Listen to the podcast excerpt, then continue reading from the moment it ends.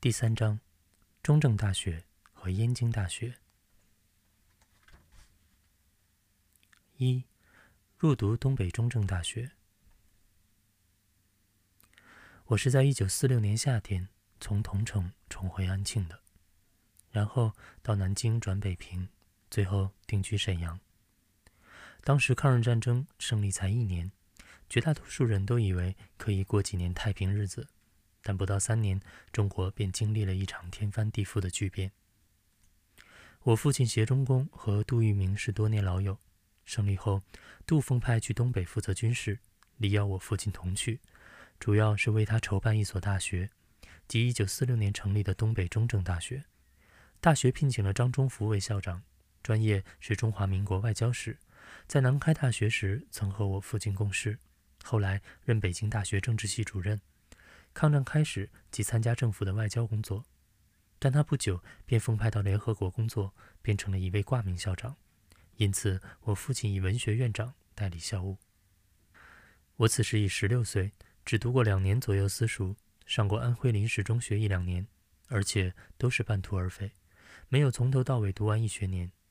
以程度而言，我大概只在初中二三年级之间，英文单字认得极少，一篇两三页的短文便有八十多个生字。数学、物理、化学则所知更少。但我的年龄已到了考大学的阶段，所以我一方面在中正大学先修班上课，一方面找老师课外补习，希望在一年之后可以考取大学。关于补习，我至今还记得两位先生的讲课。第一位是教数理化的刘老师，东北人，也是先修班教师。他教的很有条理，代数、三角、几何，在三四个月之内便让我得到了一个大概的认识。物理化学也稍稍打下了根基。这些当然都是急救章，我也是以应付未来考试的心情而临时抱佛脚的。刘老师不久便移居台湾了，从此失去联系，可惜我连他的大名也忘记了。第二位补习老师是教我《史记》的沈伯龙，他授课的时间不长，前后好像只讲了《项羽本纪》和《陈涉世家》两篇，但我至今还记得他讲鸿门宴的一幕，甚为生动。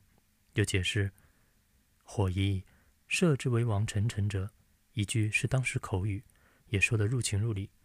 我最初以为司马谈父子写的都是精心构思的典雅之文，经他点破之后。我才注意到经史中颇有直书俗语的地方，文言白话之间的界限竟不易划分。几十年后，我写过《说鸿门宴》的作词一文，大概重根于沈先生的讲授。但不久之后，我才辗转听说，他原来是一度颇为著名的沈启吾，大概在抗战时期曾与日本或傀儡政权有关系，因此改名藏身关外。沈启吾的名字今天已很少人知道。但在二十世纪三十四十年代，却在文坛上极为活跃。他曾与俞平伯、江绍元、费明并称苦雨斋四大弟子。他在一九三二年出版的近代散文抄所选的文章，以晚明公安、静陵派的小品为主。周作人的序对他的取舍眼光甚为赞许。据当时人的评论，他的文章学周作人而得其神似。但他后来得罪了周，而被逐出师门。周作人晚年写《知堂回想录》，在元旦的刺客一节中提到沈也在场，好像还受了点伤。这些故事当然都是多年以后我才知道的，但当时听说沈是周作人弟子，且为文学名家，我已经感到十分意外了。那时和沈启无背景相似的文人学士，留于沈阳的尚大有人在。我特别想提一下燕京大学法学院长陈其田，他在一九四一年十二月八日。珍珠港突袭后，曾与燕大其他重要领袖如赵子晨、陈志伟、张东荪、赵承信等，同时被日军逮捕、拘押半年之后，判处徒刑一年，缓刑二年。但他最后与日方妥协，因此抗战胜利后不得不远走关外。我认识他的时候，他正在我父亲所办的东北政治经济研究所担任研究工作，显得很萎靡不振。不知底细者，绝猜不到他当年在燕大是多么飞扬跋扈。他在一九三七年所写的《山西票庄考略》一书，至今尚不失参考价值。但他任法学院长时期，则权势炙热，令人侧目。一九三二年五月，萧公权应约准时到院长室谈话，他竟让萧在外面胡候半小时以上才予以接见，而且说话极不客气，其架子之大可以想见。我在先修班一年，以补习数理化为主，但还记得国文老师王森然先生教得很生动。他同时也是一位画家，在沈阳开过画展。天下事无巧不成书。一九七零年代末，我的北京亲戚托人带了一幅画赠给我，说这位老画家在北京很有名，并且是他们的邻居。我打开一看，赫然是王先生的作品。这大概只能说是缘分了。可惜后来我没有机会去拜访他。一九四七年夏天，我考进了中正大学历史系。这大概是因为当时东北学生在伪满时期受教育都不能适应中华民国的考试题目。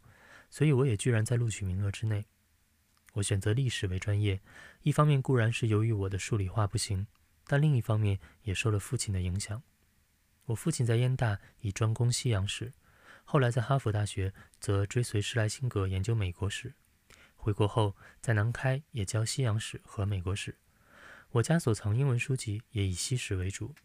我虽不能阅读，但耳濡目染，便起了读西史的强烈愿望。我的课外阅读则由梁启超、胡适的作品开始，种下了爱好中国思想史的根苗。中正大学一年级的中国通史由一位青年讲师讲授，教材是钱穆《国史大纲》。这是我第一次接触钱先生的学术著作，因此我在这所新办的大学虽然仅仅读了三个月，但我的人生道路却大致决定了。中正大学虽在遍布战火的关外。第一年居然也聘请到了几位名教授，不过有的是以访问的身份应聘而已。给我印象最深的是梁实秋，他在北大任教，我父亲特别以厚酬请他到沈阳教一个半月。我已知道他是鲁迅的论敌，也看过他写的《骂人的艺术》。我父亲在家中设宴接待他，我因此有试作的机会。他的幽默或俏皮话往往引起哄堂大笑。而他自己则仍然保持着一副冷面孔。遇到这种情形，听者无不感到这是极大的精神享受。另一位受尊重的是孙国华教授，他是行为派心理学名家，曾任清华大学心理系主任多年。一九二零年代末，他曾在东北大学教过书，很喜欢沈阳的环境。这时适逢清华休假，所以全家前来。最后，我要介绍一下高亨，他是东北人。由于我父亲有私交，因此接受了国文系主任的职位。他出身清华国学研究院，师从梁启超、王国维，在国学界颇受尊敬。虽然当时尚无借界之名，高先生是一位刚正的有道之士。我没有跟他读过书，不过在他面前，我自然而然地从内心发出一种敬意。他为人非常严肃，不苟言笑。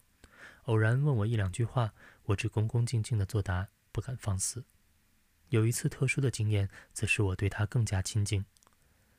一九四七年夏天，我考中正大学入学试，恰好他是监考人。不知道我是否有什么动作引起了他的疑心，他忽然走到我的座前，掀起我的试卷，查看下面有无携带之类。幸好我无任何作弊情事，否则一定被他赶出考场。他并不考虑我是朋友的孩子，真正做到了执法如山的地步。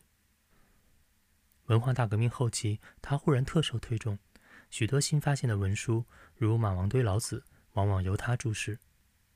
但我对他的人格从无半点怀疑，他必然是为当时某种道德说教所折服，因此甘心以所学为革命服务。后来我读到《吴宓日记》续编，发现他1950年代初在重庆时仍然没有任何驱使的迹象，我更相信我的判断是正确的。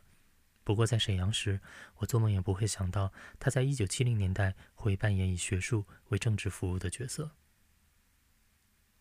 国共在东北争锋的情势，到了1947年夏天已发生重大的变化。这一年五六月间，共军全力攻四平街，国军则在军长陈明仁的指挥下死守不退，终于在六月底将共军击溃。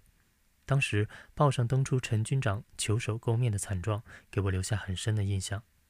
这是一场双方死伤惨重之战，也是国军在东北最后一次胜仗。七月以后已是共军反守为攻的局面。到了十月，沈阳已处于被包围的状态。共军是在十一月初占领沈阳的。我在十月中从沈阳飞回北平时，经历了一次死里逃生的惊险。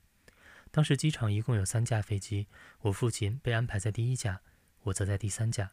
我正在排队登机的时刻，父亲忽然招手要我过去，因为第一架机还有一个空位。